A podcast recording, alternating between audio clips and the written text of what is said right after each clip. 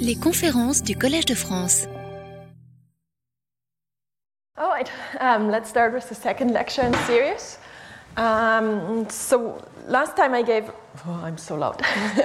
uh, last time I gave a rather overview talk. We introduced what the p-adic numbers are, what p-adic groups are, and our goal to construct these representations. And we talked about smooth representations. And I said that a smooth representation is a representation for which each vector is stabilized by some open compact subgroup. And then we talked a bit in vague terms about the notion of the depth, the idea that we define a filtration of our group by compact open subgroups that are getting smaller and smaller and smaller, so that we can find one that fixes each given vectors of that fixes one vector. And for each given vector, there is some compact open subgroup. And that's what we want to do today. We want to construct these compact open subgroups. That's called the Moy-Prasad filtration, introduce also the Bruhat-Tits theory. Um, and then eventually we can construct representations, uh, supercuspidal representations, and as well types and understand all the Bernstein blocks. But that will not be today. So today will be the Bruhat-Tits theory, the Moy-Prasad filtration, and heading towards depth zero representations. And next time we construct the, and give a glimpse of the construction of all supercuspidal representations. And in the last talk, we moved towards Hecke algebras a bit. So let's get started with what's the setup. F is a finite extension of QP. So QP are the p-adic numbers that we encountered last time, or F is a finite extension of the Laurent series over a finite field. So these are the the two options that we work with, these are these nice topological fields where there is a p-adic norm, a p-adic valuation on these fields. And then the main object was denoted by G. G is what I call technically a connected reductive group over this field F, or rather, to be precise, the F points of that.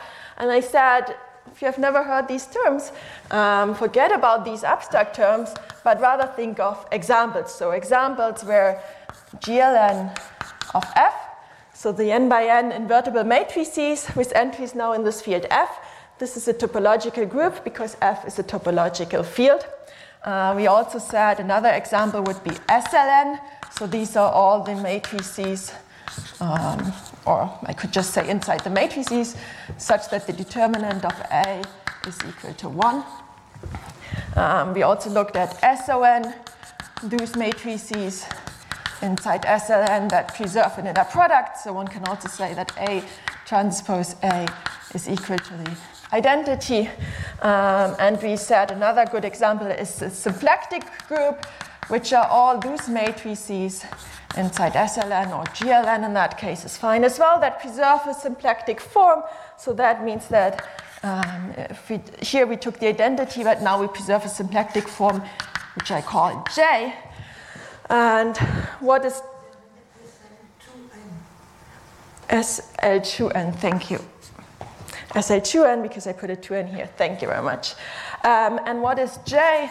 Uh, J, and I want to stress this since I think I forgot the minus signs. It's a matrix with um, ones on the under antidiagonal and minus ones in the lower corners. So minus one for the first half and one for the rest, and zeros everywhere else. Everything else is zero. And so these are the prototypes of reductive groups, um, which I also often refer to as p-adic groups. So I call these groups p-adic groups. Um, in analogy to the p-adic numbers, but these this field F can also be a Laurent series over finite fields, so it can also have characteristic P. And so these are some examples to keep in mind. In general, the classification is similar to those of Lie groups. I say a bit more about this in a moment, but if you see this for the first time or you like to work with GLN in general, feel free to just think of one of those. And I want to assume, so that's a, for the experts rather, assume that G is split um, just for the definitions that I'm giving so that it's easier to define objects, the statements that I make work in, in a rather general setting. G is split means all these groups here are split. What doesn't work is, um, i.e., not GL of, a, of D, where D is a division algebra, division algebra over the field F. So this group, the invertible elements of a division algebra, becomes isomorphic to GLN over the field F after some base change, because we know that division algebras, when you tensor them with a large enough field extension, they become isomorphic to the matrices. Uh, so this group becomes isomorphic to GLN over some field extension, but not over the ground field F. So I want to disregard this for the definitions. The statements work in full generality. So that's that's our setup, that's our group, and we want to construct representations of that group. And in order to do so, I want to introduce a, bit more of notation because what we want to do, as I said, I want to define for you filtrations um, of these groups, these infinite groups by compact open subgroups. So these are huge groups that are not compact. Um, you might remember the picture of the p-adic numbers from last time. It was this huge fractal, and uh, the p-adic num- the p-adic numbers go to infinity, just the integers are compact. Someone likes to call. And so, what we want to do, so in order to define this filtration, I first have to give you some more background um, on the structure theory that kind of tells us how to define a basis. So, when I write down GLN here, that secretly means it's GL of an n-dimensional vector space, and I fix the basis in order to write this down as n by n matrices. And so now I want to find a way to somehow fix the basis, choose the basis of a vector space in general. So that's the machinery, that I want to introduce. So here's a definition. Um, a split torus is a group, a reductive group um, so let's say reductive group um, isomorphic to a product of the multiplicative group of the field. Uh, and so when I say this isomorphic to here, I really mean in two senses. I mean as a group, and I mean also as a variety. So what I haven't stressed so much yet is that our p-adic group, it's not just an abstract group. So I've written it down here as an abstract group. So this G, let me maybe use some color for it. So this is, a, on the one hand, it's a group, but it's also an algebraic variety. So let's take the example of SLN. What is SLN? These are all the n by n matrices with determinant equals to 1. So that means SLN is a subset of the n by n um, n by n copies of f, so the n by n dimensional affine space cut out by a polynomial. And what's the polynomial? The polynomial is the one determinant minus 1. So if you write down the determinant in terms of the entries of this matrix, you see it's a polynomial in the entries. So the polynomial minus 1 is the one that should be zero, that should be vanishing to define SLN. So SLN is the vanishing locus of a polynomial, so that's why it's also an algebraic variety. Um, and so even though I usually write down just the f points, I secretly remember that they, they rise as an algebraic variety. Um, so they, they are the vanishing locus of some polynomial. Um, and those that are just the product of these easy ones which is the same as you can also say GL1 of F, so the uh, invertible elements in the field F. and a product of those is what we call a torus. And so here's a nice fact, an important fact is that um, all the maximal split tori of a given p-adic group of G are conjugate. And as I said, usually it's easiest to just think of GLN. So, what does it actually mean for GLN? So, for example, for G equals GLN um, of F, the maximal maximal split tori are just the diagonal matrices, something on the diagonal matrix, um, diagonal of the matrix, nothing everywhere else. And then you can conjugate that around by some element inside your group, GLN. So these are the maximal tori of GLN. Uh, all maximal split tori are conjugate to each other. And that's what we use to define some of the structure theory. Um, you might have seen this last time we talked about these upper triangle, block upper triangular matrices being the parabolics.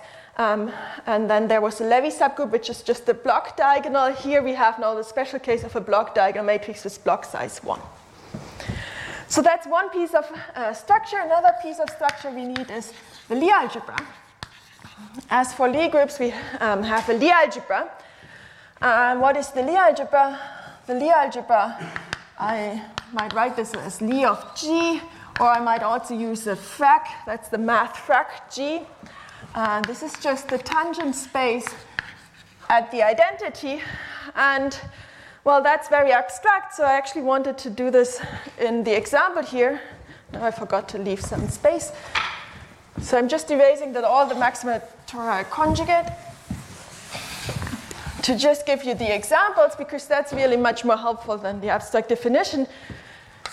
So let's say this is the group G, then what's the Lie algebra? The Lie algebra frac G for GLN, these are just n by n matrices over the field.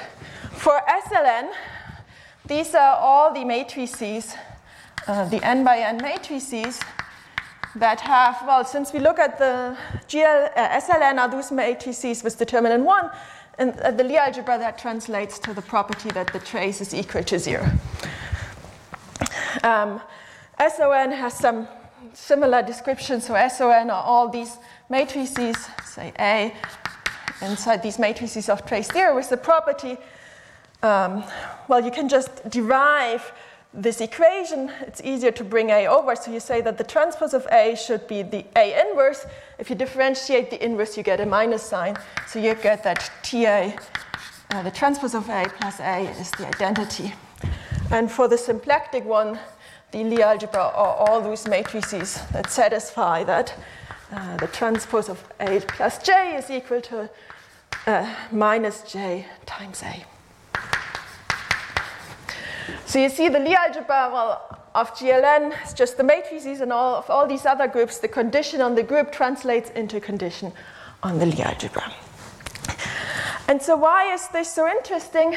Well, because uh, the group G acts on its Lie algebra uh, via the so-called adjoint action.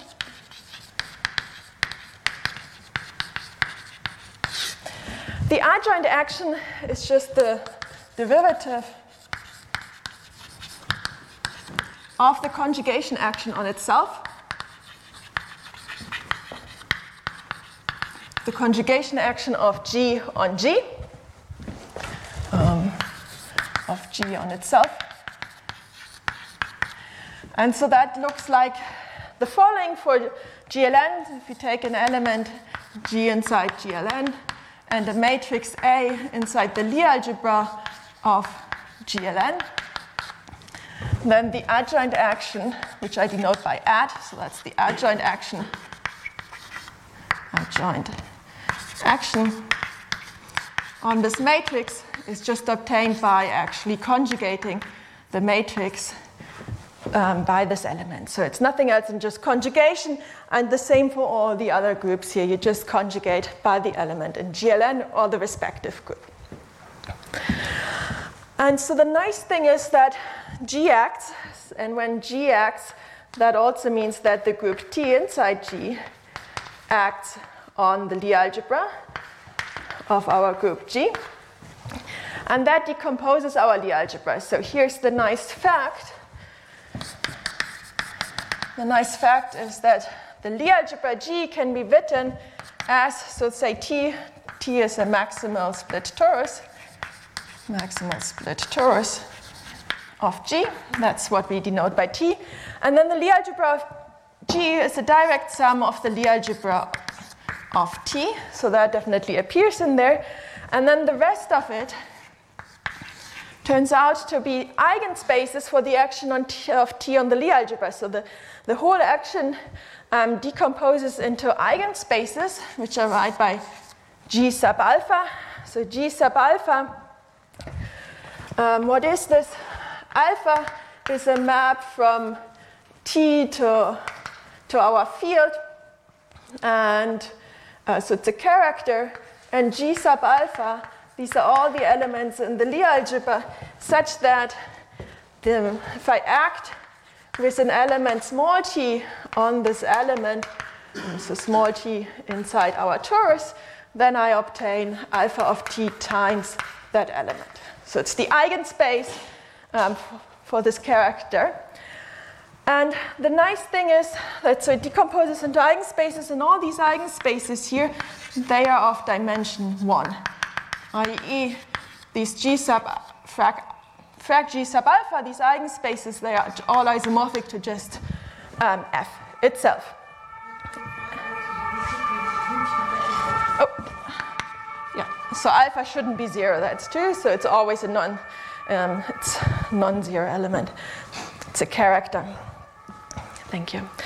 Um, and then, well, I over what do I sum? I sum over some alphas, and I call my indexing set. I call this phi of g comma t, and that's what's called the root system. So that means there's some set of characters, some homomorphisms from T into the multiplicative group of the field um, that indexes this decomposition here. And this is the same root system now that you might know from Lie groups, um, where you have all these different root systems A, B, C, D, E6, E7, E8, G2, all these things might appear here as well. All right, so that's a bit of the structure theory. And the reason we needed all of this, or maybe before, let me give the, ex- since that's maybe a bit abstract, let me give you the example for GLN. So for G equals GLN, that's always good to keep in mind. In that case, um, let's see, the um, T would be, as I said T would be diagonal matrices. And so if I take a diagonal matrix, say T1, T2 up to Tn on the diagonal, and take the adjoint action of that matrix, if I now act on a matrix of the following shape, a matrix that has an entry in the i's row and j's column, so there's some entry x here, and everything else is everything else is zero. If I act on this matrix, well, you can just check what happens when I conjugate that. And if I haven't done it, if I did it correctly, um, I think what happens is you get Ti, Tj inverse. J inverse comes from um, putting the inverse on the other side times the same matrix. It's just an entry in the i's row and j's column. So that means in that case the the alpha, the alpha, let me call it i comma j, is the map that sends the diagonal element to ti times tj inverse, and the corresponding root space g alpha i comma j are just the matrices with one entry, any entry in this i's j, i's row and uh, i's row and j's column. So that's the decomposition that we get. And then the root system in that case corresponds to all the alpha ij, where i is different from j. So we have just divided the um, Lie algebra, the matrices, up into subspaces consisting of just one of the entry being non-zero, and then the diagonal is separate. So that's the structure theory. And now I want to use that to define for you the Moy-Prasad filtration.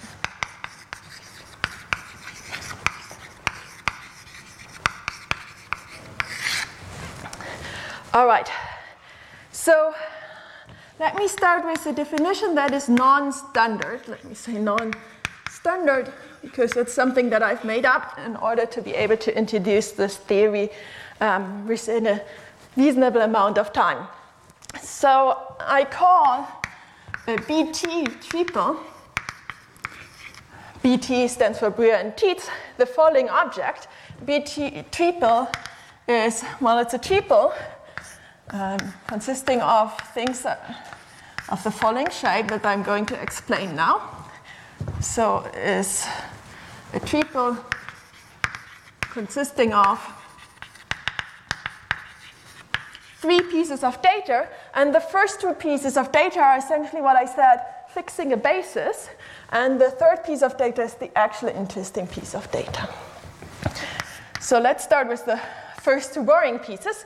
What is T? T inside G is um, maximal split torus. For example, just the diagonal matrices inside GLN. Part two. Part two is a bit technical. I try to write down the details, but then I refer to examples that I think are actually much more helpful. Um, so part two is um, a Chevalley system. So that means each x sub alpha, we take one for each root alpha, is an element of this one-dimensional Lie algebra subspace that is non-zero. So we take one for each alpha for each alpha inside our root system. So that just means we pick a basis element for each subspace, and then such that this whole collection is a Chevalley system. And the Chevalley system is some technical requirement that says that we pick them consistently. So I write down the, the precise definition and then I explain this afterwards. So it's a Chevalley system, i.e., that means that if we have two roots, alpha and beta in our root system, then if I take my x alpha and act on it via um, W beta, where W beta I say, they'll tell you in a moment what that is, then I obtain either plus or minus x sub S beta of alpha. So there are a lot of un- unknowns here. So what is S beta? S beta is the reflection in the Weyl group, which is the normalizer of the torus, modulo the torus corresponding to beta. So if you have never studied these objects, the next few lines don't make sense to you, but I will explain afterwards what they are really mean, what they really mean. So um, S beta is the reflection, and W beta is an explicit lift of um, S beta toward the normalizer of the torus, and that's constructed very explicitly from the element x sub beta. So that's very abstract. So let me give you um, two examples. The first example to understand what these objects are is let's take G to be SL2 over our field F. And then, well, for SL2 we have two roots. Um, so alpha could be the root. Well, T should be, first of all, I should tell you what T is. Um, T is, is always the diagonal matrices. So T are matrices of the form T, T inverse. Then alpha, this example will be later. So alpha is now the map that sends T, T inverse to T times T inverse inverse. So in other words, T squared. It's a special case of the GLN example. And the other root that's there, so let me write this down now because We'll see this example later. Well, I should have said, everyone wake up again. That's now the non technical part. So, SL2 has two roots. Alpha is this map T, T inverse goes to T squared. That corresponds to the upper triangular matrices. Then there's also the minus alpha, which is the inverse of alpha, but we often write it with minus instead of inverse, which is the map T, T inverse maps to T to the minus 2. Um, so that corresponds to the lower triangular matrices. Um, and so then in that case, as x alpha, we can just take the matrix 0, 1, 0, 0. As x minus alpha, we take the matrix um, with the 1 in the lower left corner. These are the bases of the root spaces. Um, and this W beta, uh, well, in this case, it's just alpha. Um, in this case, W alpha, W minus alpha would be the matrix minus 1 and 1 on the antediagonal. And so if you conjugate this matrix um, by such an um, anti-diagonal matrix, what happens is that you just move back and forth between the two, possibly um, getting a sign in there. And so, what this condition really means is if you choose x alpha to have a 1 here, you shouldn't choose x minus alpha to have a 2000 here. It just means that these two numbers, they should be compatible. That's really what this condition here means. Um, maybe a more general example, if we take gln of f, then we can take x alpha i comma j, so the alpha ij that we have introduced over there, to be just a matrix that has um, nothing everywhere except it has a 1 in the i's uh, row and j's column, and zeros everywhere else. And again, this condition here, this weird condition that I didn't even fully define because it's very technical, just means that all these matrices should have ones just at this one place, and we don't want a matrix that suddenly has 2,561 in one of the place while the others have a one there, or some that has a pi, or whatever crazy thing you can come up with.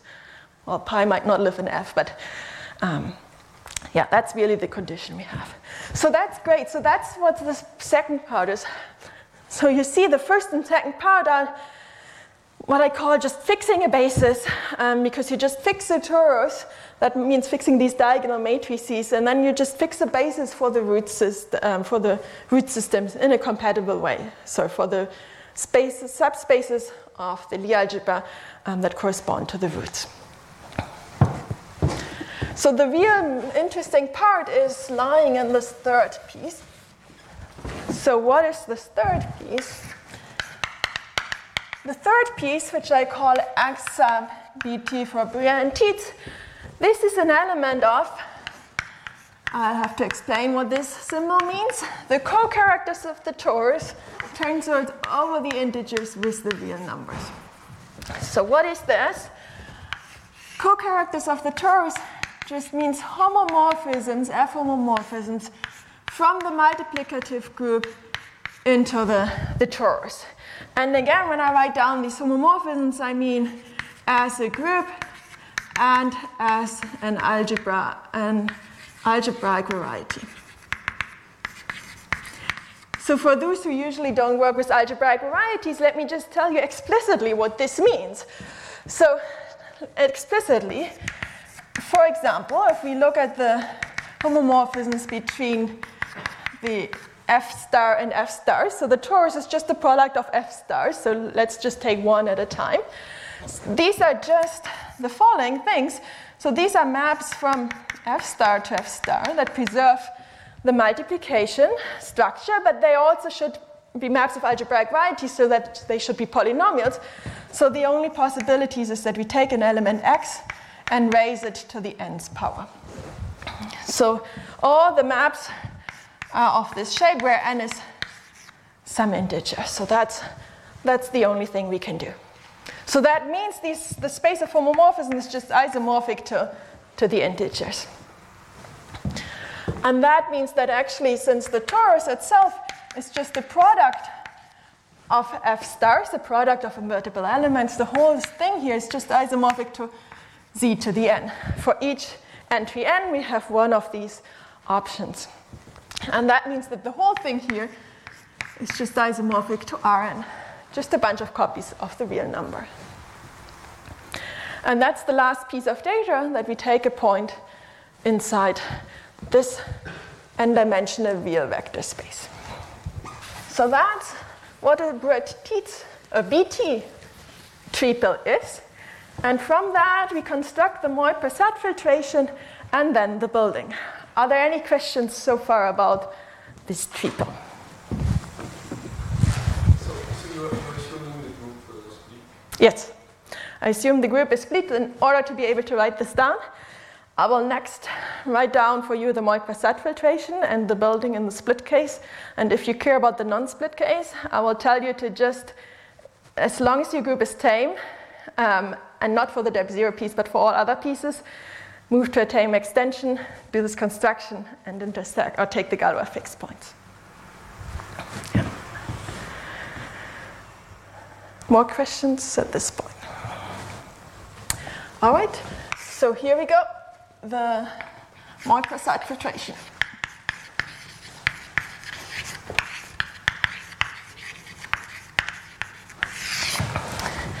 So first of all, let's fix a BT triple. So fix a BT triple consisting of a torus, this Chevalley system, and finally this, this point in this real vector space. Let's call that point x, small x, for our BT triple. And now I want to define the filtration for you. And the filtration depends on this point x. So I've defined first of, you, first of all for you the Moy-Prasad filtration of, of the torus. So we split things up. We start with the diagonal matrices and then we do the upper and lower triangular matrices. So the zeros filtration P's, um, these are all the elements inside the torus T such that if you, well, what I really want to do is I want to take the p-adic valuation of the element T and say that this is equal to, to 1. Um, I can't quite do that. Well, first of all, maybe why do I want to why do I want to do that? Because if I just had um, the p-adic uh, field, the invertible elements in a p-adic field, that would just give me the maximal compact subgroup. And I want to do something similar so that this T0 is equal to the maximal compact subgroup of the torus T. But I can't really take the p-adic valuation of a diagonal ma matrix, um, so I first have to compose this with a character to go down to the, to the p-adic numbers or to the field F. So I do this for all characters of the torus. So this notation with the upper star means all the homomorphisms from the torus to the field, so all the characters. I take all my characters, go down, and then check if the p-adic valuation is equal to 1. And the reason this is called 0 is because 1 is the same as 1 divided by p to the 0. Um, so we have seen that the p-adic valuation of numbers um, are created the, um, by taking 1 divided by p to the power of how often the number is divisible by p. So, for example, um, if I take t inside, let's take g to be uh, g to be SL2 over, let's say, QP. And inside there, I take t is just t, t inverse with t now inside QP. That's my torus. Inside there, the zeros filtration subgroup are all the matrices t, t inverse, where t actually lies in ZP star, sorry, invertible elements.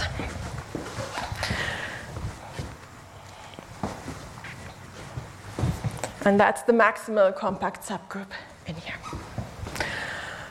All right, so that's T0. Now I want to go define a filtration. So let R be some positive real number, and 0 is not positive for me. Uh, then T sub R are all those elements inside T sub 0 that lie even deeper down in the filtration. And by this I mean that, again, I need to take chi of t to get down to an element in F. Chi of t minus 1 should have p-adic absolute value smaller than 1 divided by p to the r for all characters of the torus. So that means in this example, in the example above, T sub r are all those matrices um, where I, let me just write this slightly different, are all those matrices well, which satisfy this condition. So that means on the diagonal, I have 1 plus p to the, I round r up times zp. So on the diagonal, p to r rounded up times zp 0, 0. And then the condition that the determinant equals 1 because we're inside SL2. So you see that, so the first step T0 are uh, all the matrices where on the diagonal we have ZP, or the invertible element in ZP. And for the R's piece, we round R up to the next possible integer and take all the matrices of the shape 1 plus p to the rounded up R times dp. So you see that it's getting smaller and smaller and smaller and smaller and smaller. So that's the filtration for the torus. So had I asked you to write down a filtration for the torus, most likely that's what you would have written down. Maybe you wouldn't have written it down for r being an arbitrary real number, just the integers, because that's where the interesting things happen. So that's the torus. Next, we need the Moy-Prasad filtration for the rest of it. The Moy-Prasad filtration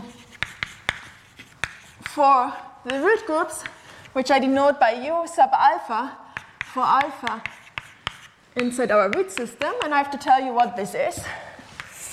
So what are these u sub alphas? So u sub alpha, well, first of all, this is isomorphic. Let me write this on the other side. Um, u sub alpha is isomorphic to the additive group um, f of our field and lies inside. It's a subgroup of G that has the property that the Lie algebra of it is equal to this frac G sub alpha. So it's some of the, you take this Lie algebra corresponding to alpha and essentially exponentiate, exponentiate it to get the root groups. Um, so, for example, um, well, for example, in the case of G being SL2, um, U sub alpha would be just the matrices of the um, of the shape that one on the diagonal and something in the upper right corner. And u minus alpha would be lower left corner. And so these are isomorphic here to f, but this isomorphism is not canonical. So I want to fix an isomorphism. I want to fix an isomorphism between f and this root group, which I call x sub small x sub alpha. And how do I do this? Well, I use this choice of basis element over here. So I take the isomorphism here that has the property that if I differentiate it um, on the Lie algebra, well, I get a map between f and the Lie algebra. And this should send the element 1 in our field to the element capital X alpha that we have fixed over there. So the choice of Chevalley basis was really to fix an isomorphism between f and the root group. So, for example, um, for our Chevalley system over there for SL2, so this x sub alpha, we had chosen to be just the matrix is 1 in the upper right corner. And then this x lower sub alpha will be the map between f and this root group. Oops. That sends an element small x to the matrix with small x in the upper uh, left corner upper right corner, sorry, upper right corner, and nothing in the lower left corner. So this element here defines our isomorphism here just by exponentiating. Ah, hmm, now I'm going to, how much space do I have? Not enough. Guess I'm going to erase the beginning of the Moy-Prasad filtration. So we call T torus and X alphas, these were these elements of the root system that I can erase them now because we really, all we wanted to get was this isomorphism over there.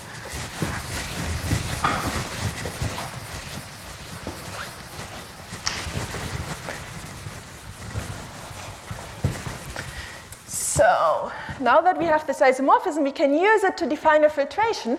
So let R be now uh, non-negative real number, so zero is allowed, then I define my root um, subspace, so the filtration of u alpha. Now it really depends on all of the Bruhat-Tits point that I just erased, uh, the Bruhat-Tits triple, sorry, the BT triple, and the depth alpha. And what is this? This is defined to be something in F that I then send over via the small x alpha um, to, to the root group. And so I have to define something inside F, and I just take all the elements in the field F that have the property that now I can apply again the p-adic absolute value, I want the p-adic absolute value to be smaller equal to 1 divided by p to the r. So that means explicitly in the case of SL2, so let's say, let me write down the whole Bruhat-Tits triple.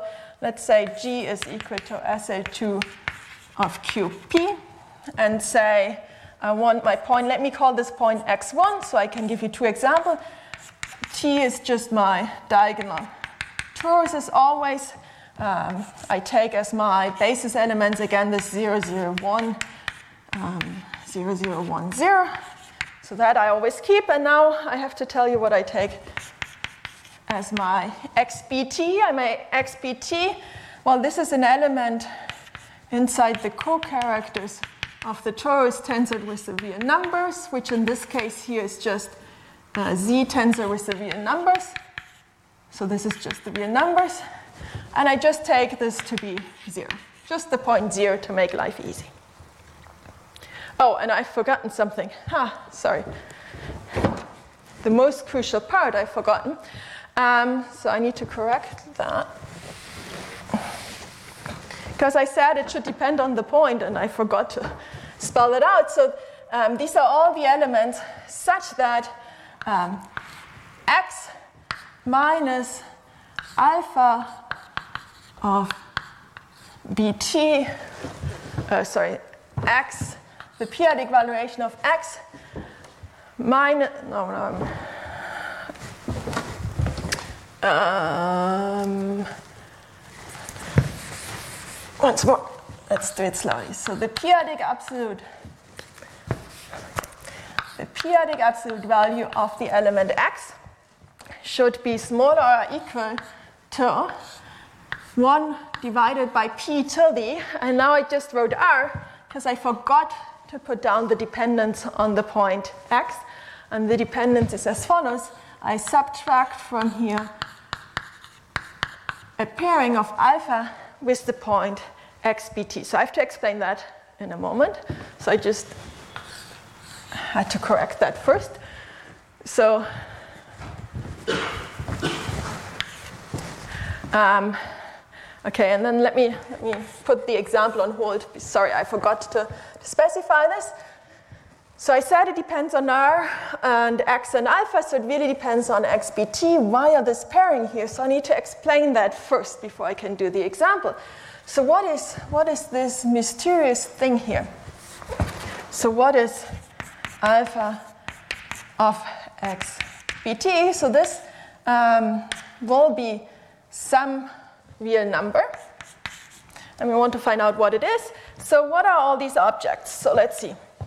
So let's start with xbt.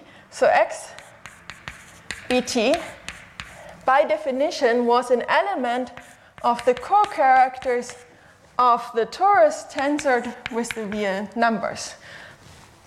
Co-characters of the torus, let me recall, are maps from f star into the torus, and then we tensor the whole thing with the real numbers. So this is the same as that. So that's one object that we have. And then there's alpha. What is alpha? Alpha, we call was a character of the torus. Or in other words, I wrote it down as a homomorphism from the torus to the invertible elements in this field. And so now I want to define a pairing between these two objects. And here's how we do that. We just define a pairing, maybe the equal sign is better here um, between these two homomorphisms just as follows. Well, we have a map from F star into T and a map from T into F star, so we just compose to get a map from F star into F star. And we have learned earlier, it's still written down here, that this is the same as just the integer z. And now I still have to tensor this r here, so I just tensor this whole thing with r.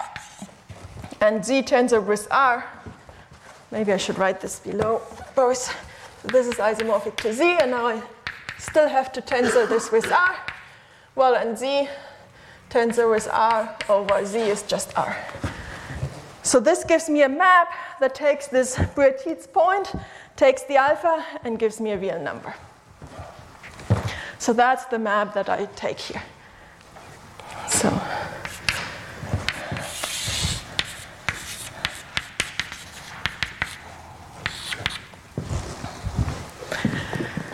So that means I have a pairing between my co-characters, tensor real numbers and the characters, and I use this to decide how far I go down in this filtration here. And this, when one sees this the first time, I think looks rather confusing. And that's why I think it's important to do examples now.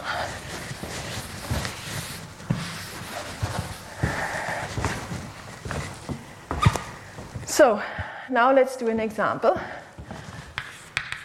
Just to make sure you can read the rat. It's not, it's readable. Okay, if you can't read or can't hear, please tell me. So let me write over it with white. Is this readable?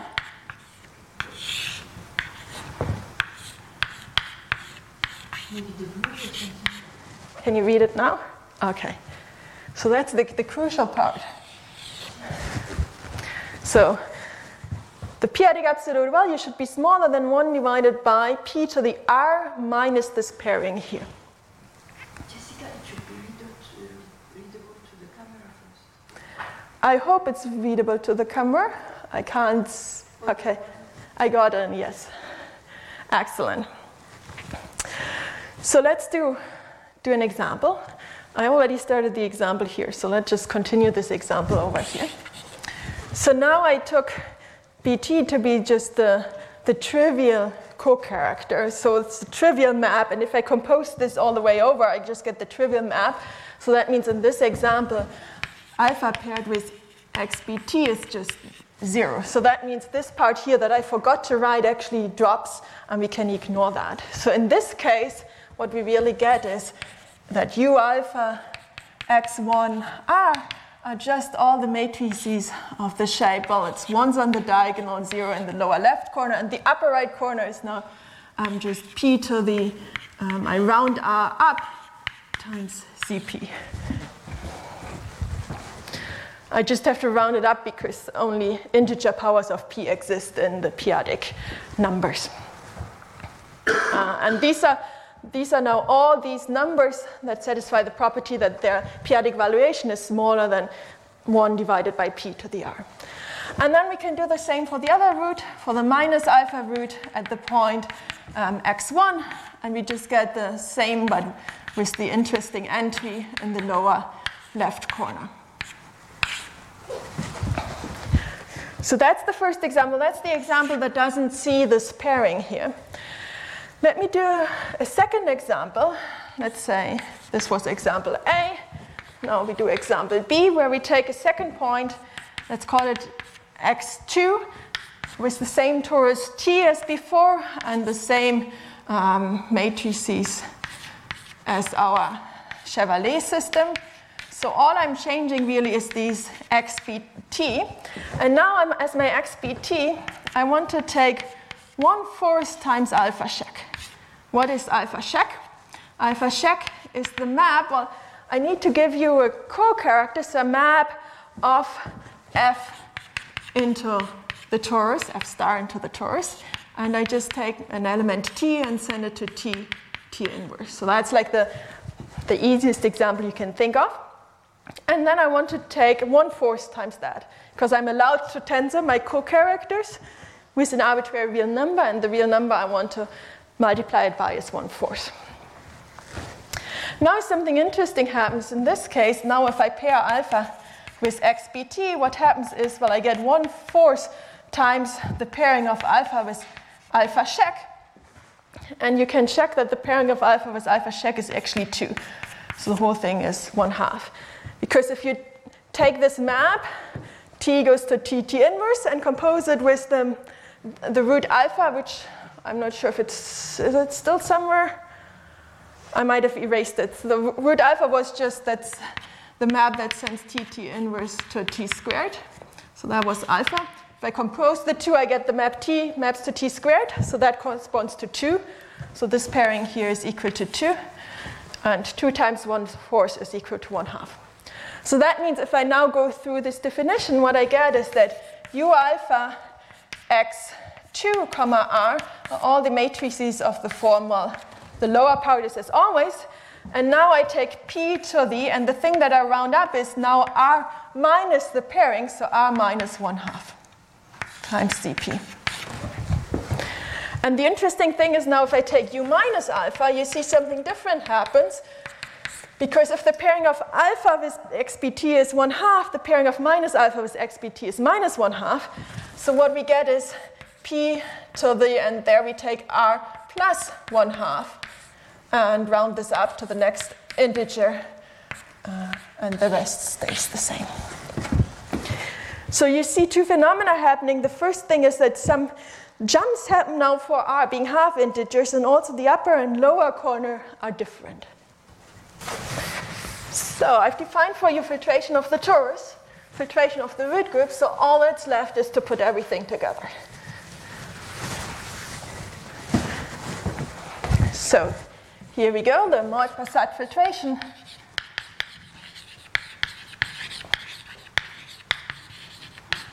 Now of the group G is the following. Take R again to be a non-negative real number, then the Moy-Prasad filtration is given by G x comma r being everything that generated by the R's filtration subgroup of the torus and the U alpha XR filtration subgroup of all the root groups. So you find a filtration subgroup for all for the torus and all the root groups, and then take everything that's generated by these two things.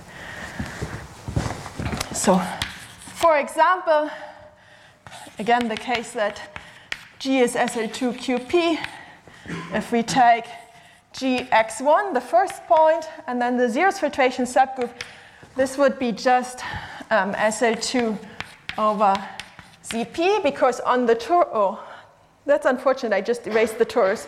On the torus, it was just dp on the diagonal, and on the root groups, you see it's just, if r is zero, it's just zp and zp on the diagonal. So in other words, it's, it's the matrices of the shape zp everywhere with the condition that the determinant is equal to one.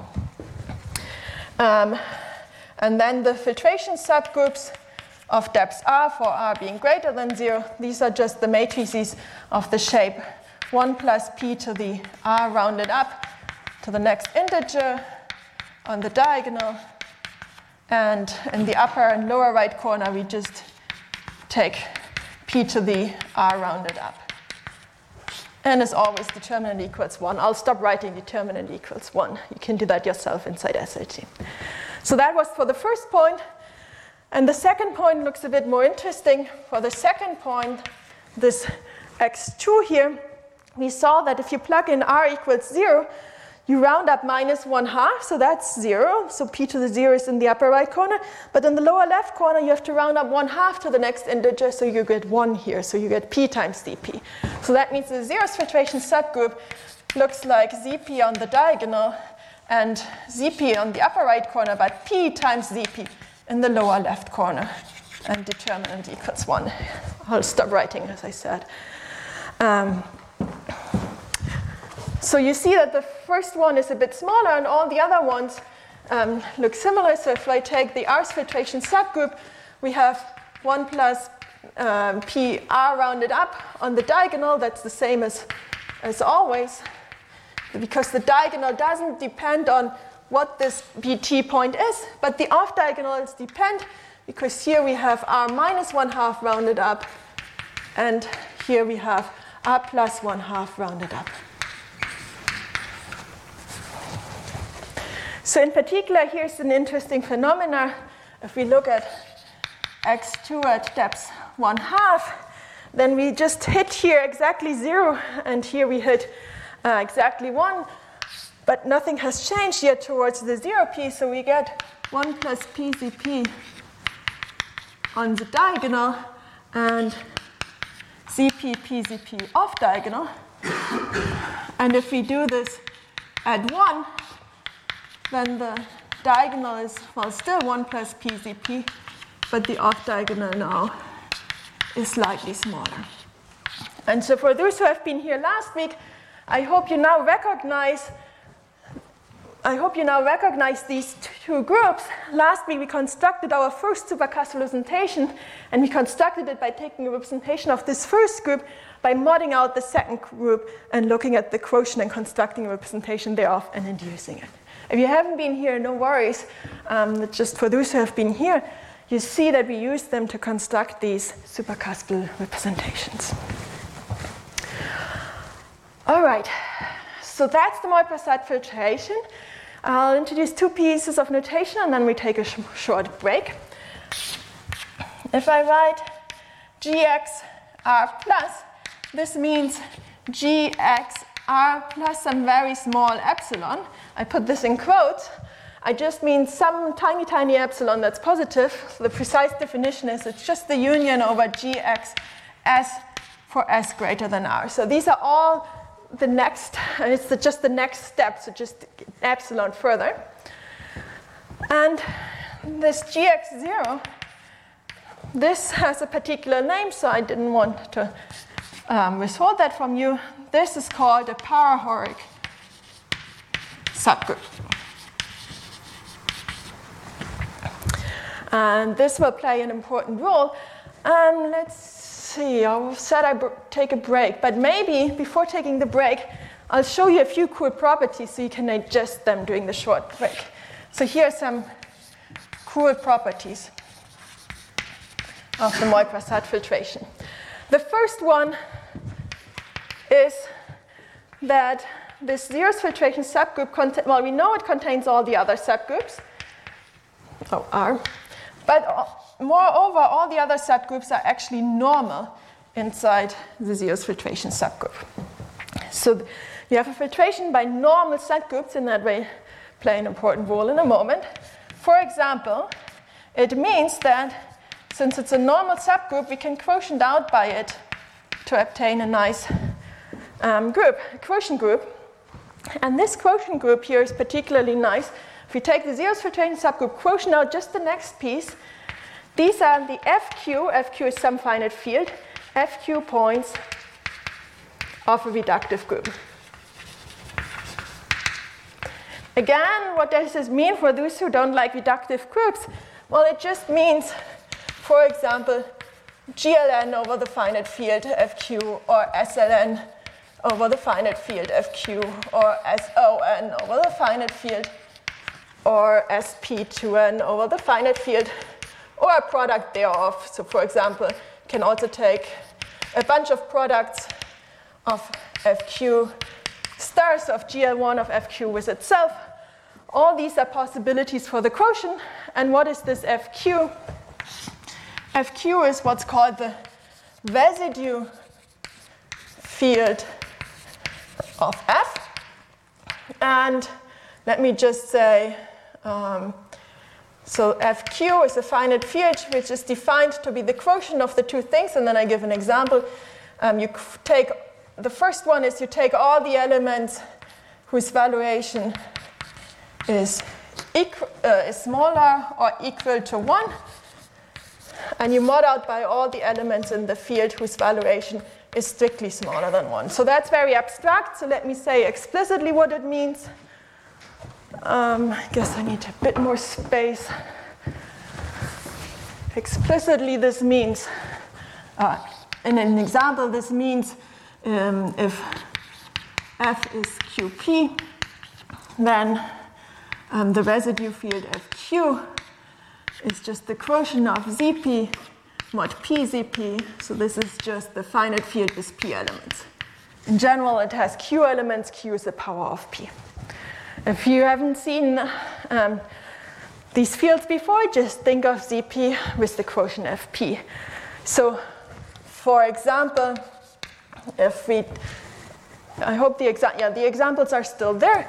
If we take G to be SL2 of QP, and then take this first point, then GX1 0 mod GX1 0 plus are just now let's see, I have to take all these matrices um, with entries in ZP and mod out the matrices with 1 plus P. Let me maybe write this down.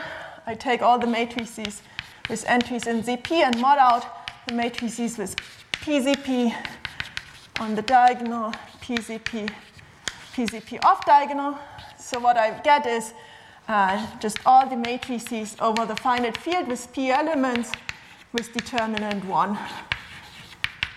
So in other words, I get SL2 over the finite field. Oops, P, with P elements. That's the first example. And in the second example, gx2 0 mod gx2 0 plus. So if we look at these matrices, here they are written down very explicitly. The matrix that has ZP everywhere except PZP in the lower right corner, modded out by the matrix that has the same antidiagonal, but the off diagonal is slightly smaller. So if I quotient this out, all I get is FP on the off diagonal, really FP star, um, determinant equals 1. So, in other words, I get um, the matrices of the shape T, T inverse with T being an element of the finite field with P elements that's invertible. So that means these quotients, they are really nice. They are just these nice groups. Now we don't call them p-adic groups anymore because it's not the p-adic number, so it's now a finite field. So these are these Lie groups over a finite field. Um, so these are these reductive groups over finite fields. Lie groups are finite, um, finite groups of Lie type, um, whichever terminology you like. And so that was property two. Here's the third nice property. The third property is that we have now quotient out the zeros piece. Now we can do this for r greater than zero as well and look at gxr and mod out the next piece, gxr plus, and see what we get in that case. And the claim is that this is always abelian, so this is always an FQ vector space.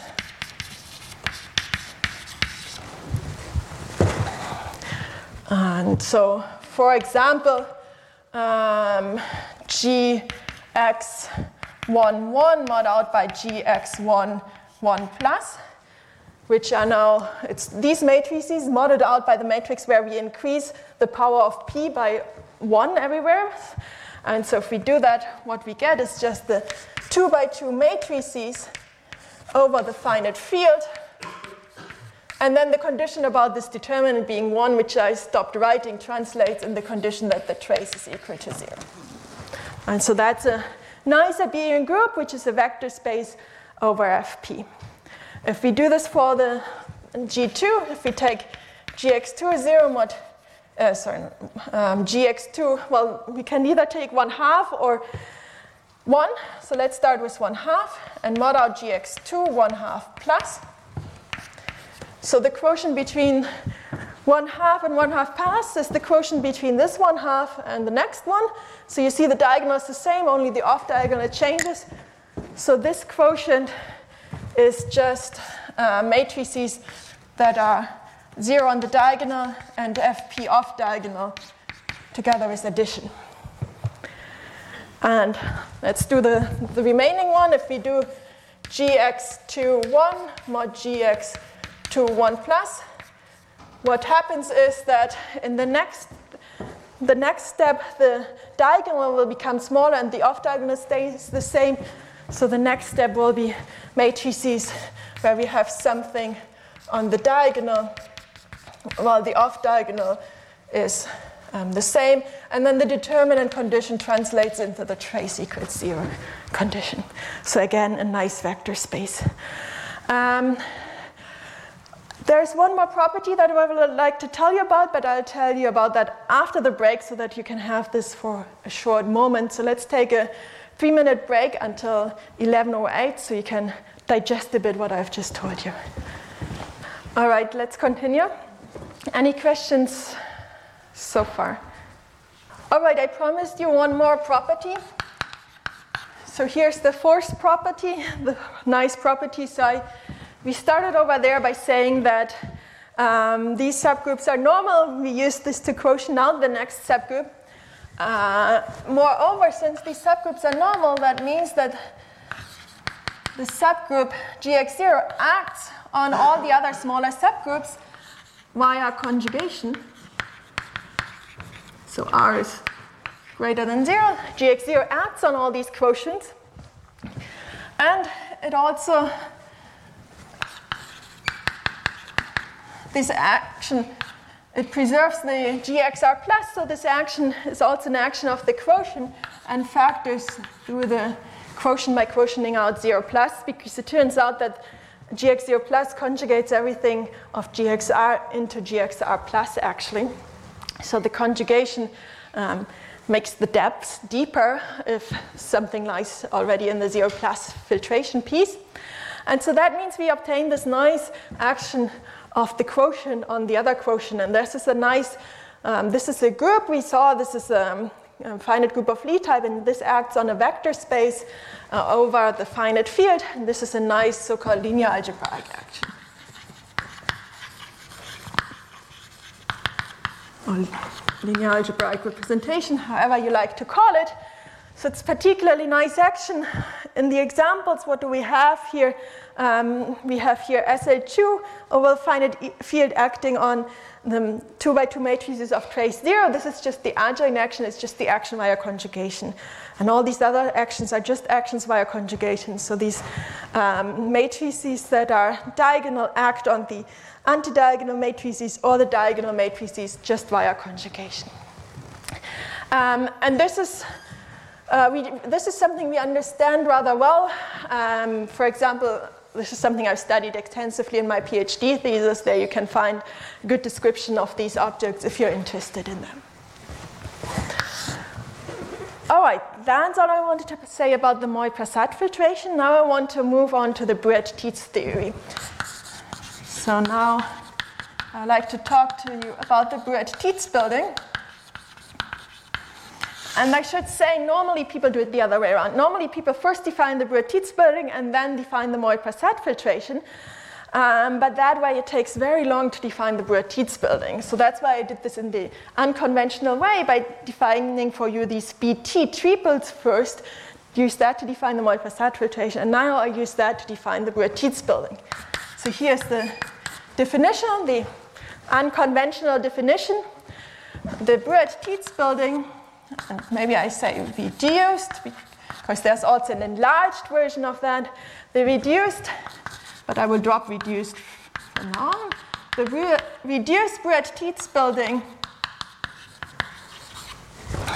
it's denoted B of G comma F, is as a set so there's much more structure to it that we will encounter in a moment.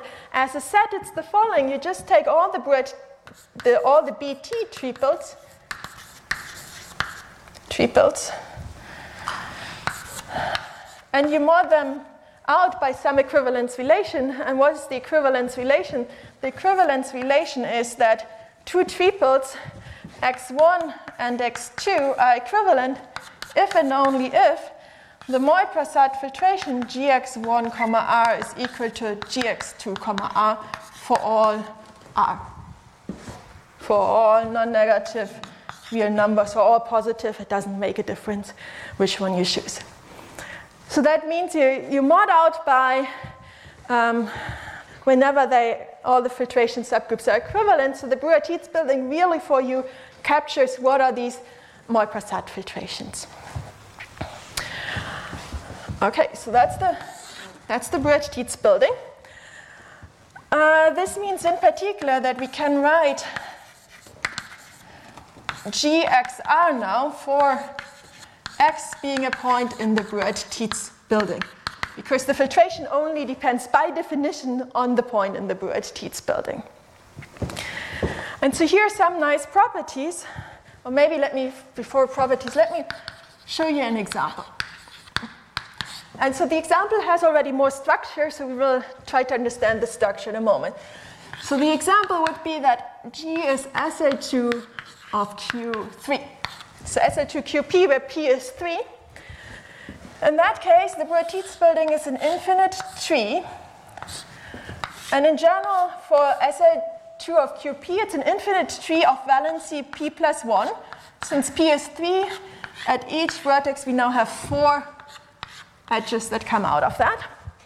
And you see there's already more structure, so we need to encounter in a moment what that is.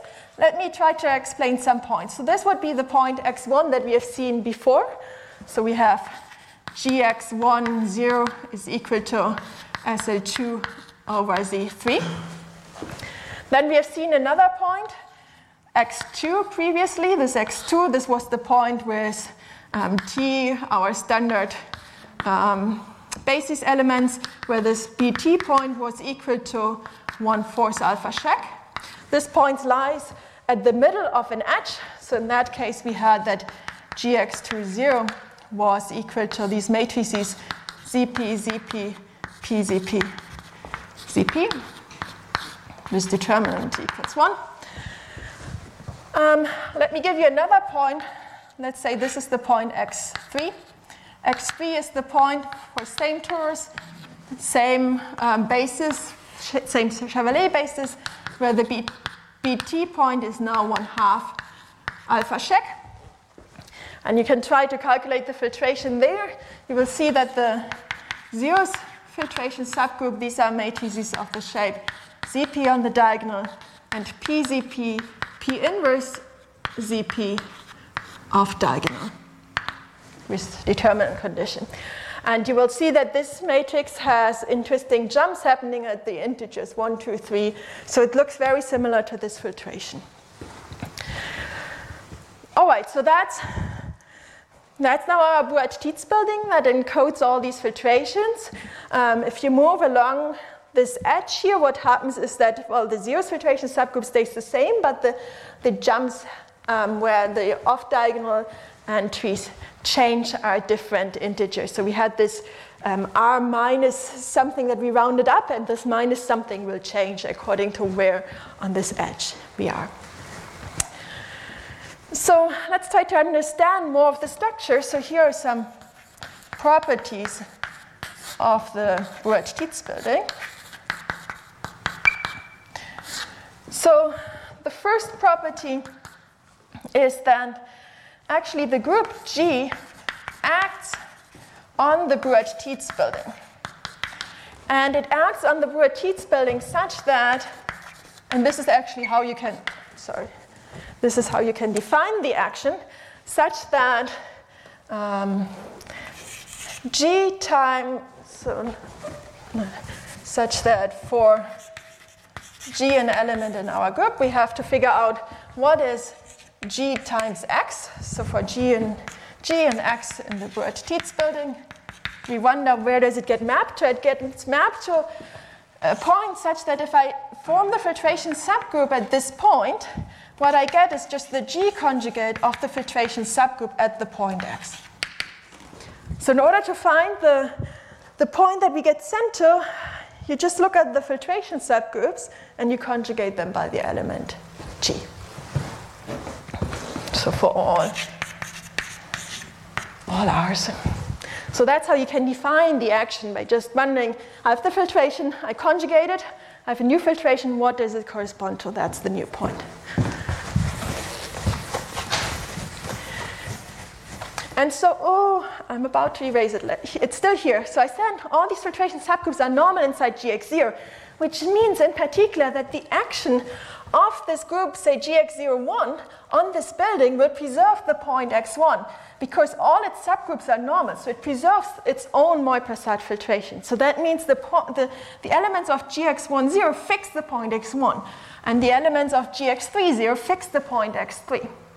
And so these, in the case of SL2, these subgroups are actually the same as all the elements in the group that fix that point. So they're the same as the stabilizer of that point. And so that's what Bruhat and Tits really used. They used this action of the group on the building to study these compact subgroups, um, these compact open subgroups, by recovering them as stabilizers of these points.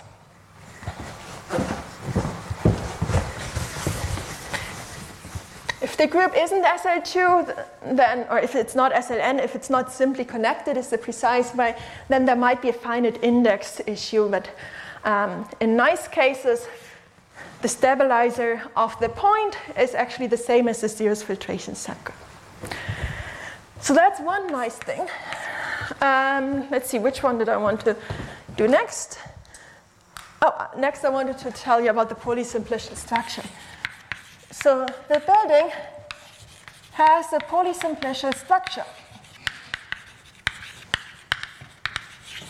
Or can be equipped with a polysimplicial structure. And so you see already I've drawn this building as a tree. So there's already this polysimplicial structure where we have these vertices and the edges. And so how is this structure defined? It has a polysimplicial structure such that two points, x1 and x2, two points of the building, are in the interior of the same uh, facet of same um, poly, polygon, poly, oh, simplex, simplex is the word, polysimplex. Um, and the interior of the same facets, the same um, polysimplex, I guess. Oh, if that word makes sense. Um, the same facet, if and only if gx10 is equal to gx20. So I said the building is defined by looking at all the filtration subgroups. So that's what the building is. Like we just look at all the filtration subgroups. And if we just look at the zeroth filtration subgroups, that gives us the polysimplicial um, subdivision of our building. So that means um, x1 is the only point where gx10 is equal to SL2 um, over this, uh, over the three-adic integers. But for any point in here, so if you take any point x here, then gx0 would be equal to the gx20, oops, which is equal to these, this matrix down here. So equal to that. So any point on the edge gives you the same gx0. Um, but gx10 only appears at this point 1. So that's how we divide it into polysimplicial complex. And here is the third nice property. So these are, this is some structure. There's a first piece of structure. I usually, when I give talks, say that the Bruhat-Tits building is a lot of real vector spaces glued together. So we still need to encounter that. But before doing that, here is some really nice fact. Well, all of these are facts.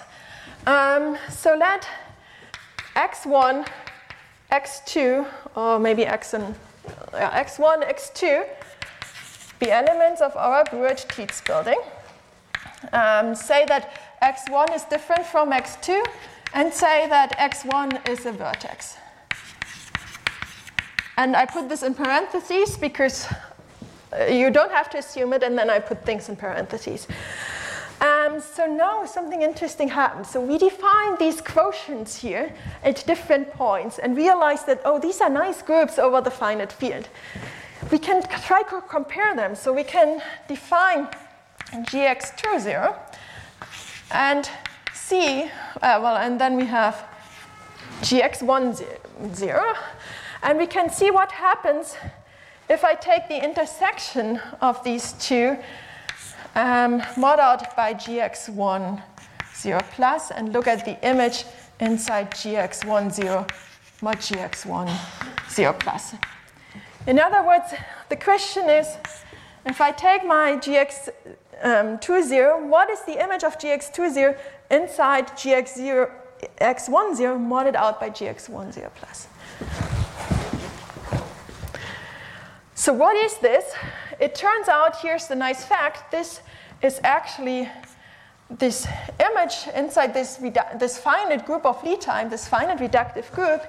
This is, uh, and if I assume that x1 is a vertex, it's a proper parabolic subgroup.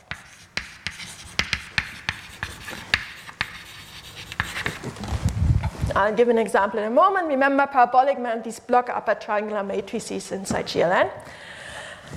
And moreover, if I take this filtration subgroup GX20 plus and look at its image inside here, so I should also intersect with GX10 in order to look at its image. So this image inside GX 1, 0 mod gx 1, 0 plus is its unipotent radical. So the unipotent radical radical of the parabolic subgroup. So that means the upper block triangular matrices with ones on the diagonal.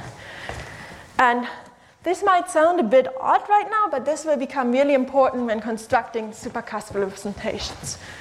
So um, I want to do an example, but I guess, well, we remember that if we quotient out at x1, we got SL2 over the finite field. So example, well now I regret that I called this x1 and x2 because there's an x1 and x2 here as well. So these are generic x1 and x2s. So let's take the two points x1 and x3 here and let's see what happens. So in this case of g equals SL2 QP or Q3, for QP it's the same, I just when I had to draw it, I had to decide what P is to draw it on the blackboard. Um, if we take gx30 intersected with gx10, mod out by gx10 plus, and look at this inside gx10 mod gx10 plus. Well, this was, we knew that this was just SL2 over the finite field, so that just looks like matrices um, of determinant equals 1 over the finite field. That's what, we, what I had erased and announced before I erased. So now we have to figure out what is this intersection here. This intersection, and I've written down the groups here. It's SL2, well, that's just ZP everywhere, ZP everywhere, with determinant 1. And this is the same with P inverse and P here. So the intersection will have a P down there. So the intersection of these two looks like ZP, PZP, ZP, ZP. Well, and the thing we mod out is the same as before 1 plus PZP on the diagonal, PZP off diagonal. And you see, if we mod out that, well, this is a bit smaller, that get killed, gets killed, so we really get the upper triangular matrices. So this is really, looks like 0, FP, FP, FP, determinant equals 1 inside here. So that's really a parabolic subgroup. It's this block triangle, upper triangular matrix where the block is size 1 and we have an upper triangular matrix. And if we do the gx3 0 plus intersected with gx10 mod out by gx10 plus, well, this intersection here will be of the shape, if you look over, well, it's not written there, I guess. If we do the plus piece, we get um, 1 plus p on the diagonal. Off diagonal for gx3, we get p squared zp, and here we get zp. And gx10, well, we intersect this with gx10, and gx10 contains this group, so nothing interesting happens. So that's actually the intersection. I mean, if we look what happens when we quotient out this, by this matrix, we, get, we see the diagonal disappears. And so all we get, well, I should have actually said times gx 1, 0 plus to be precise. I guess I should have said that everywhere in case the group is smaller. Times gx 0 plus. The thing we quotient out makes only sense if it's contained. So. Um, now we get 0, 0, 0 fp. Well, not really zero, we get one if we write it multiplicatively. And that's the unipotent radical of that group. So indeed, we get the unipotent radical. If we take the zero plus piece, another guys, we get a parabolic subgroup. So this is parabolic of that group, and this is the unipotent radical.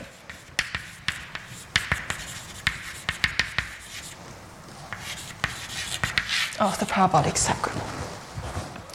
So the structure that we had last time with the parabolic subgroups, ar- that arises naturally here from the Bruhat-Tits building in this interesting way. But now over the finite field. Okay, any questions? This might be a Bit surprising. Okay. Let's see. Um, so next I want to tell you a bit more of the structure. So I told you there's the group acting on it. I told you it's a polysimplicial complex. And I've drawn it in a way that it looks like it's a lot of real lines glued together. And as I said, it's a lot of real vector spaces glued together. So I want to define that for you, talk about that a bit. So here's the definition. So let T be a maximal. Oh, now I forgot to say something. One moment. T be a maximal split torus of G. And I meant to say this but forgot. All these properties that I've told you about, so for example, properties here and the properties that I erased about the Bruhat-Tits building, they work for in full generality. So, so that works for all, also non-split groups. And the same for the properties of the Bruhat-Tits building, where we have these nice quotients that I erased. All that works for general G. The reason I restrict to split groups is simply so that it's easier for me to write things down on the blackboard. If you want to work with more general groups, groups that split over tame extension, you just go to a splitting field, do all these constructions there, and then take the Galois fixed points. Except for the definition of GX0, that works for everything. It works for the definition of GXR, it works for the building. For GX0, it's a slightly more complicated. You have to intersect with um, a big normal subgroup of the group. All right. So let G be a maximal um, split torus, and that also, if it's not split, you take a maximal split torus. So these statements also work the same way. Um, let T be a maximal split torus. Then the apartment shall write A of T and F to indicate the field um, is the following. Oh, let me just write it again. This um, is a subset of, oh no, I just erased it, of the Bruhat-Tits building that I just erased, consisting of all the triples where I fix the torus and allow all the rest to vary. So allow the, the basis here, the Chevalley system to vary and allow my BT triple to vary. So I take all these points for all possible Chevalley system and for all possible points um, BT, the BT triple, and I mod out by the equivalence relation that defines the apartment, uh, that defines the building. So that sits inside the Bruhat-Tits building. And that's the, the apartment um, of T. The apartment, I should say, of T is the following object. So the apartment means I fix T and let everything else vary. And so this apartment has some nice structure. So here's the fact, the first fact is so we fix T as above, and we also fix a Chevalley system. Then it turns out that we can get the whole apartment by just letting this BT triple move, um, vary around. So then the apartment is equal to just all the pairs where we fix the torus, fix the Chevalley basis, and let this BT triple vary. So really, we don't need to let the Chevalley system vary, we only need this last piece And that's a bit what I meant with fixing the torus and a Chevalley basis, a Chevalley system means like like choosing a basis of a vector space. It means here choosing a base point in your building. So, um, so these two things chooses a base point in the building, um, and then the apartment is everything that's determined by letting this xbt vary. And so if we want to understand what this apartment is, we now need to understand when are two of these points equivalent. So they are equivalent I said if they give us the same Moy-Prasad filtration, but what does that actually mean? So that means explicitly that two points, let's say x1 is equivalent to another pair, another triple, not pair, x2, if and only if the difference of x1 and x2 lies inside, well, we know that by definition, x1 and x2, these are both co-characters of the torus tensored over z with the real numbers. So we know that this is some real vector space. And these two points define the same point in the Bruhat-Tits building if and only if, really I want to say that if these points are equal, and that's the case if the center of our group is finite, but if the center of our group is non-finite, then we have to say that the difference lies in the co-characters of the center tensored with the real numbers. So z of g is the center of g. But maybe most importantly, this whole thing here, this is equal to zero if the center of g is finite.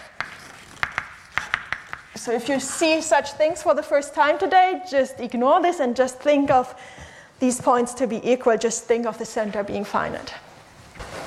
All right, so that means now we now understand actually what, what is the apartment really. The apartment really, we can just look at the, the last piece of information and we mod out by these co-characters of the center. So that means the apartment of the torus now is isomorphic to just we the only thing we need to do is we need to choose this um, xbt, so we really just need to choose an, choose an element inside the co-characters of the torus tensored with the real numbers. But we have to mod out this equivalence relation. The equivalence relation is that they lie into, in the center, so we have to mod out by the co-characters of the center. But this choice here, this isomorphism is not at all canonical. This isomorphism depended on this choice of Chevalley's system X alphas. So that's why my what's the apartment really? The apartment is really an affine space under this. So let me use so this, let me make this as a definition, or um, yeah. Let's say we equip. So far, the apartment is just as this set. We equip the apartment now with the structure of an affine space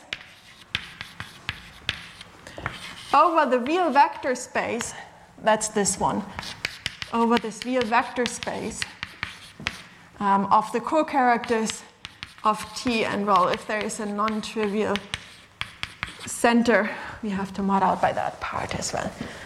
So it's, an, it's a real affine space, a real affine space under this vector space. So affine space, by this I mean not, not algebraic geometry, I mean essentially just a real vector space without base point.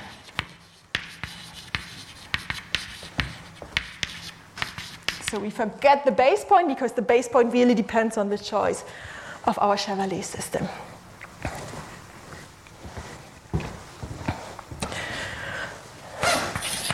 And just to do an example, if, if G is SL2 of QP, then the co-characters of the torus tensor with the real numbers we observe these co-characters, that's just a one-dimensional, that's just isomorphic to, to Z. So this whole thing is isomorphic to R. And this thing we mod out by is trivial. So um, this, the co-characters of the center of G tensored with the real numbers I said is trivial um, because um, the center being finite. So we really take R and mod out by just nothing, just zero. So it's really isomorphic to R. So that means that the apartments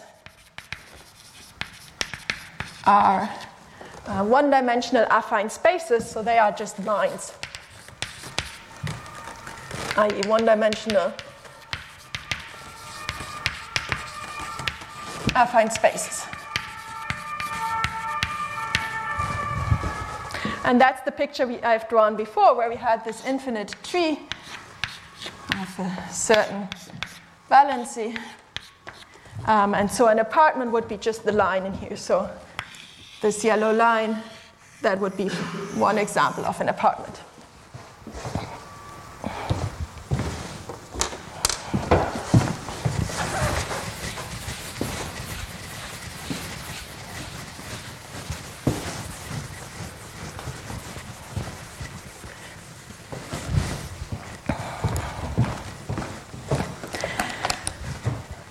Uh, maybe one more example if G is GL2 over QP or GL2 over F. There's no reason to use QP other than some people might be more familiar with it. Then the co-characters of the torus turns out with the real numbers mod out by co-characters of the center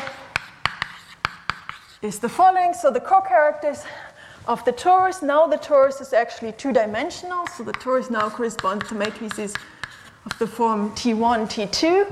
So that means, sorry, this is the torus. So that means the whole thing here is C2, and um, one for each of the two entries. What is the center? The center is now T1, T1, was just TT. So that means the co-characters here are isomorphic to Z. So that means the whole thing now is isomorphic to R2 mod out by uh, R1. So the whole thing is also isomorphic to, to R. So again, apartments are aligned.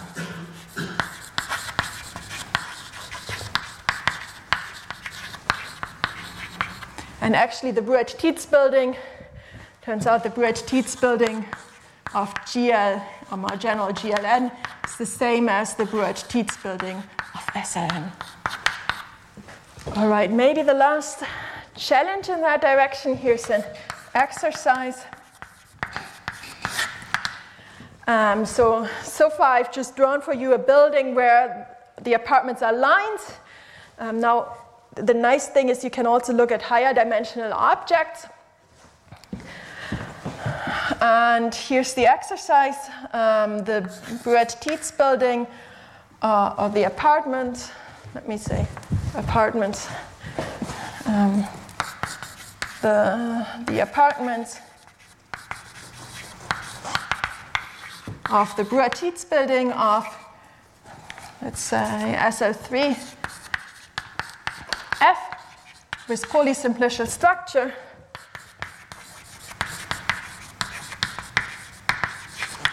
Structure, oops, look like the following. So now the um, SL3 has a two-dimensional torus, so that means the apartments will be two-dimensional. So the apartment is just the whole blackboard. And I said we have a polysimplicial structure on it, so we divide the whole blackboard into triangles now. And the picture looks as follows. Let's see if I can draw that. I should have left. Let me let me draw it. Draw it. Let me draw it over here to have more space. That's how the apartment looks like in that case. So we have all these 60, 60, 60 triangles. Um, we can find, try to describe some points, say this point here, x1. In that case, gx1, 0 will correspond to matrices of the shape. Let's do ZP again. ZP everywhere. ZP, ZP, ZP. Now I have to write down 3 by 3 matrices. So let's say F equals QP. And the picture is now on the other side. So that would be this point here. Um, if I take a point, say x2 in here, then gx2 0 would look like matrices, and that's getting more interesting now to find out what that is. And the answer is it will look like matrices that are, have ZP on the diagonal, ZP above the diagonal, and have PZP everywhere below the diagonal. And again, as always, determinant equals 1. I'll stop writing that. And you can make it an exercise to try to find out what are all the GX zeros, uh, the parahoric subgroups for the other points, and what are the filtration subgroups. And so here's just one, one example. Exercise for next time, try to figure out and understand this picture.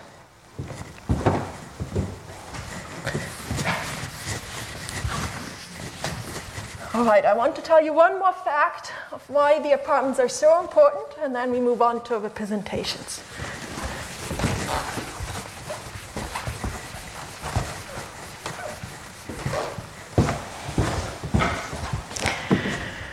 So, fact. Uh, let x1 and x2 be two points in the Bruhat-Tits building, then there exists some maximal split torus, and again, that holds also without any assumption on G being split, such that x1 and x2 are both contained in the apartment of this torus. So that means any two points you take in the building can always find an apartment that contains both points. And that's why the apartments are so important because a lot of problems that you're looking at you can reduce to just an apartment because any two points you pick lie in one apartment. And then you can draw something like this picture here. All right, so that's all I wanted to say about the Bruhat-Tits building and the Moy-Prasad filtration. Are there any questions? If not, then I'll move on um, to telling you a bit about representation theory.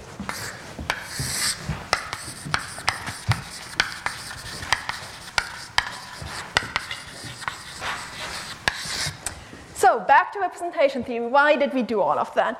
Well, we already saw that the representations I constructed last time, the one example, used some of these groups, and I already indicated the notion of a depth, the depths of representation. So now you get the official complete definition of depth.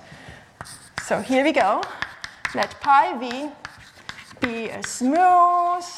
Smooth means the stabilizer of every vertex contains an open subgroup, and I will drop the word smooth. All my representations are smooth, so I might not write it all the time. Be a smooth, irreducible, so has only the trivial representation and itself a sub-representation. Representation of my p-adic group G. Then the depth of this representation uh, is the smallest, oh, it's squeaking, smallest non-negative, so zero is allowed from me, sorry to others who prefer zero to um, be negative, the smallest non-negative real number, and it's usually it's always a rational number actually, real number R such that if I take my representation space and take all those elements that are fixed under GXR plus, so this is by definition all the vectors such that pi of um, k applied to v is equal to v for all um, v in the vector in this space. Well, that doesn't make sense to write because that's how I define it. Um, and for all k inside gx r plus. So this is the space of vectors that is fixed under gxr plus. And I want r to be the smallest non-negative real number such that this space here is actually not zero. So that there exists a vector that is fixed under gxr plus. For some x. For some x inside the Bruhat-Tits building. Yes, thank you. So this is the smallest real number such that we can find the point in the building so that we have a fixed vector under this filtration subgroup GXR plus. If you look at the paper of Moy and Prasad who introduced this notion, they will define it slightly differently, a bit more complicated, but it's equivalent to that statement here.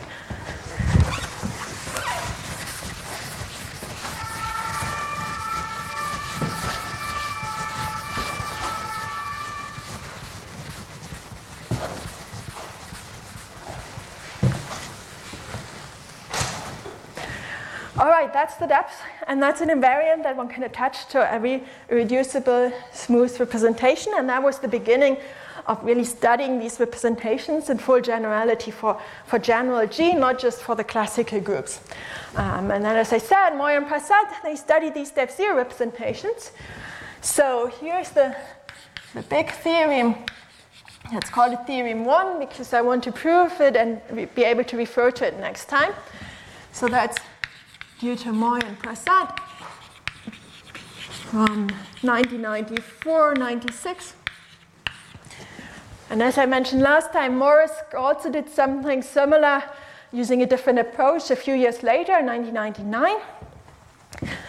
And so that's how to construct all depth zero representations. So, what are the depth zero representations? So, um, let X inside the Bruhat-Tits building be a vertex.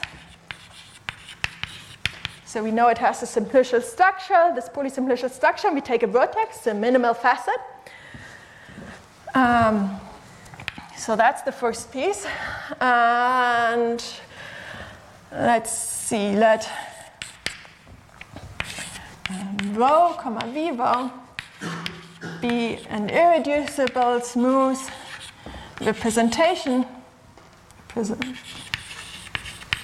presentation of now I introduce a bit of new notation of g sub x. What is g sub x? It's almost the same as g sub x zero. Uh, the definition is that this is the stabilizer in the group G of the point x.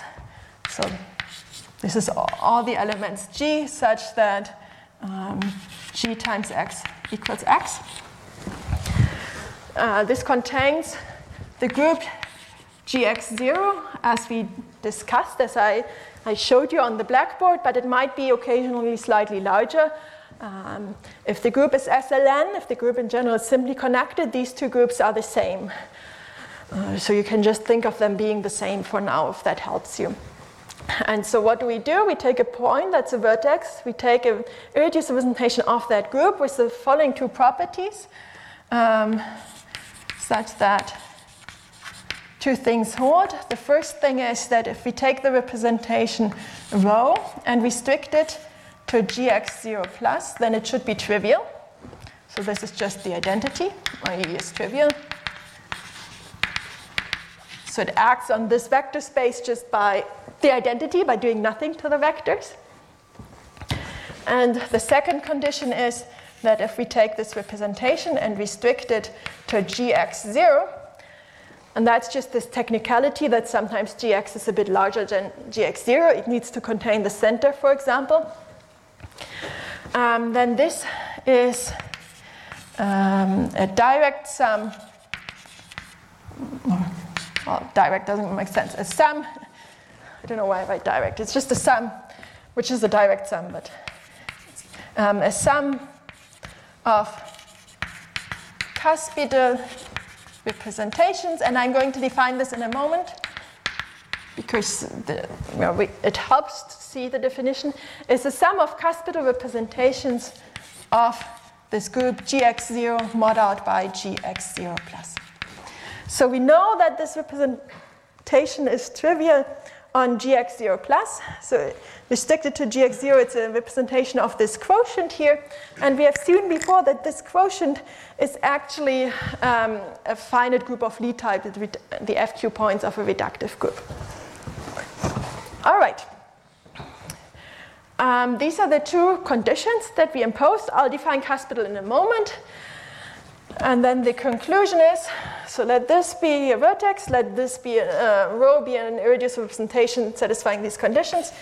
Then the compact induction from K to the whole group, GS, or not from K, from GX to this.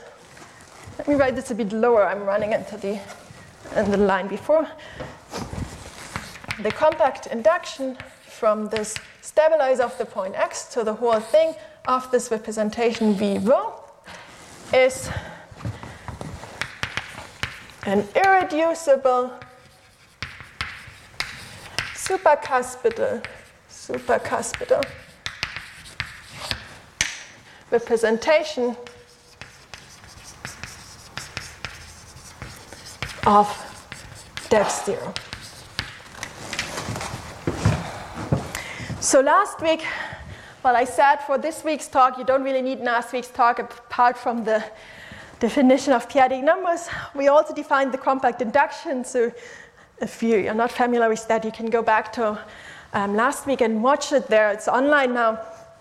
Um, but, but, what we really did is, well, I defined this compact induction for you, and I said that the folklore conjecture was that all supercuspidal representations are of this form, that they are compactly induced from some compact subgroup to the whole group of some representation.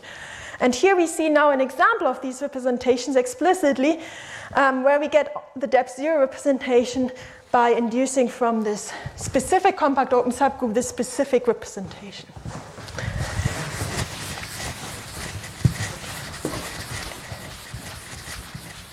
And so I owe you the definition of cuspidal.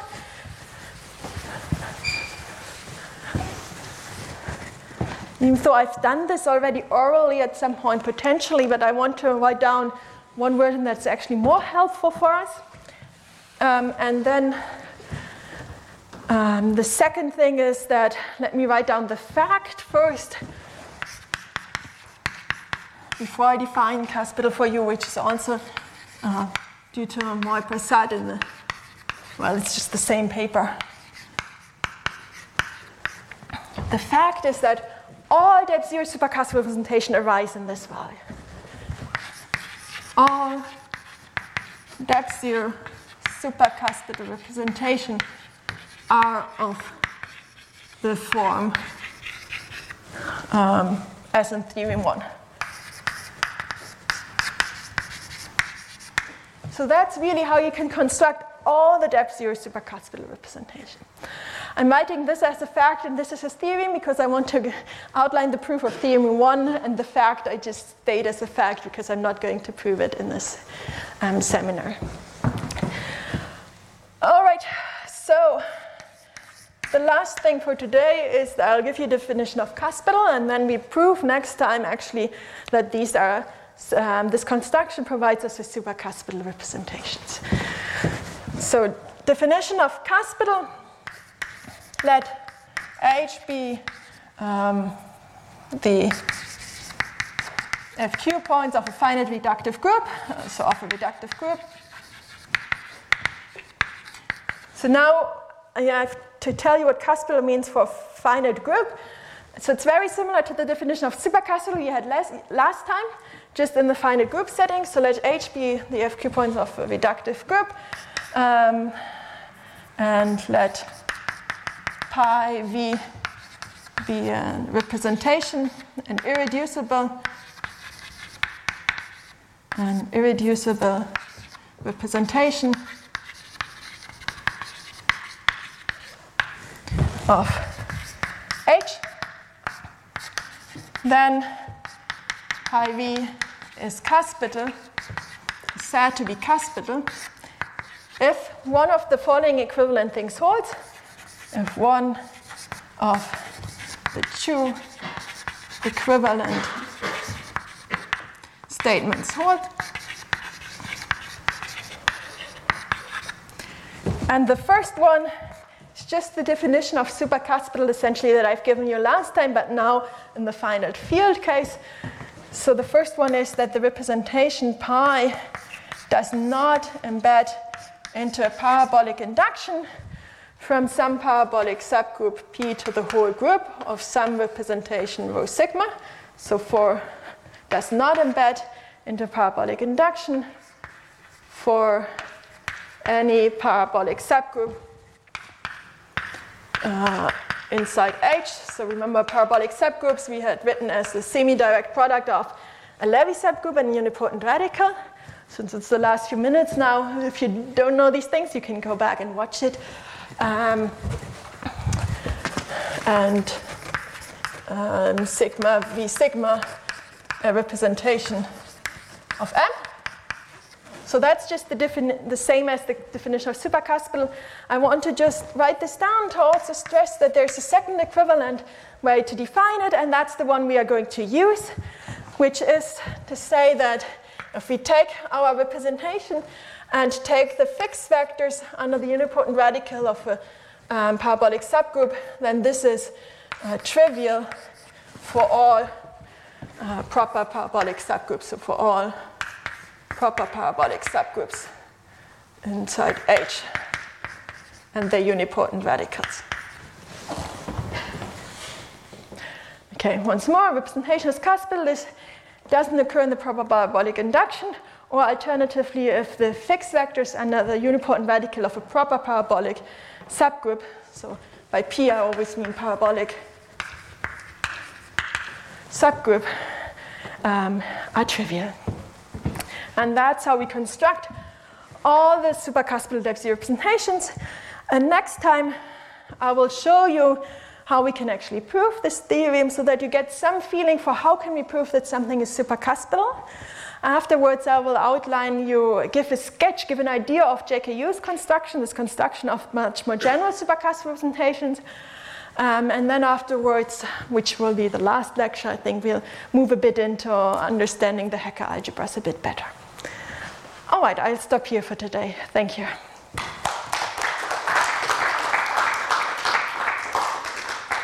And I should say, do you have any more questions?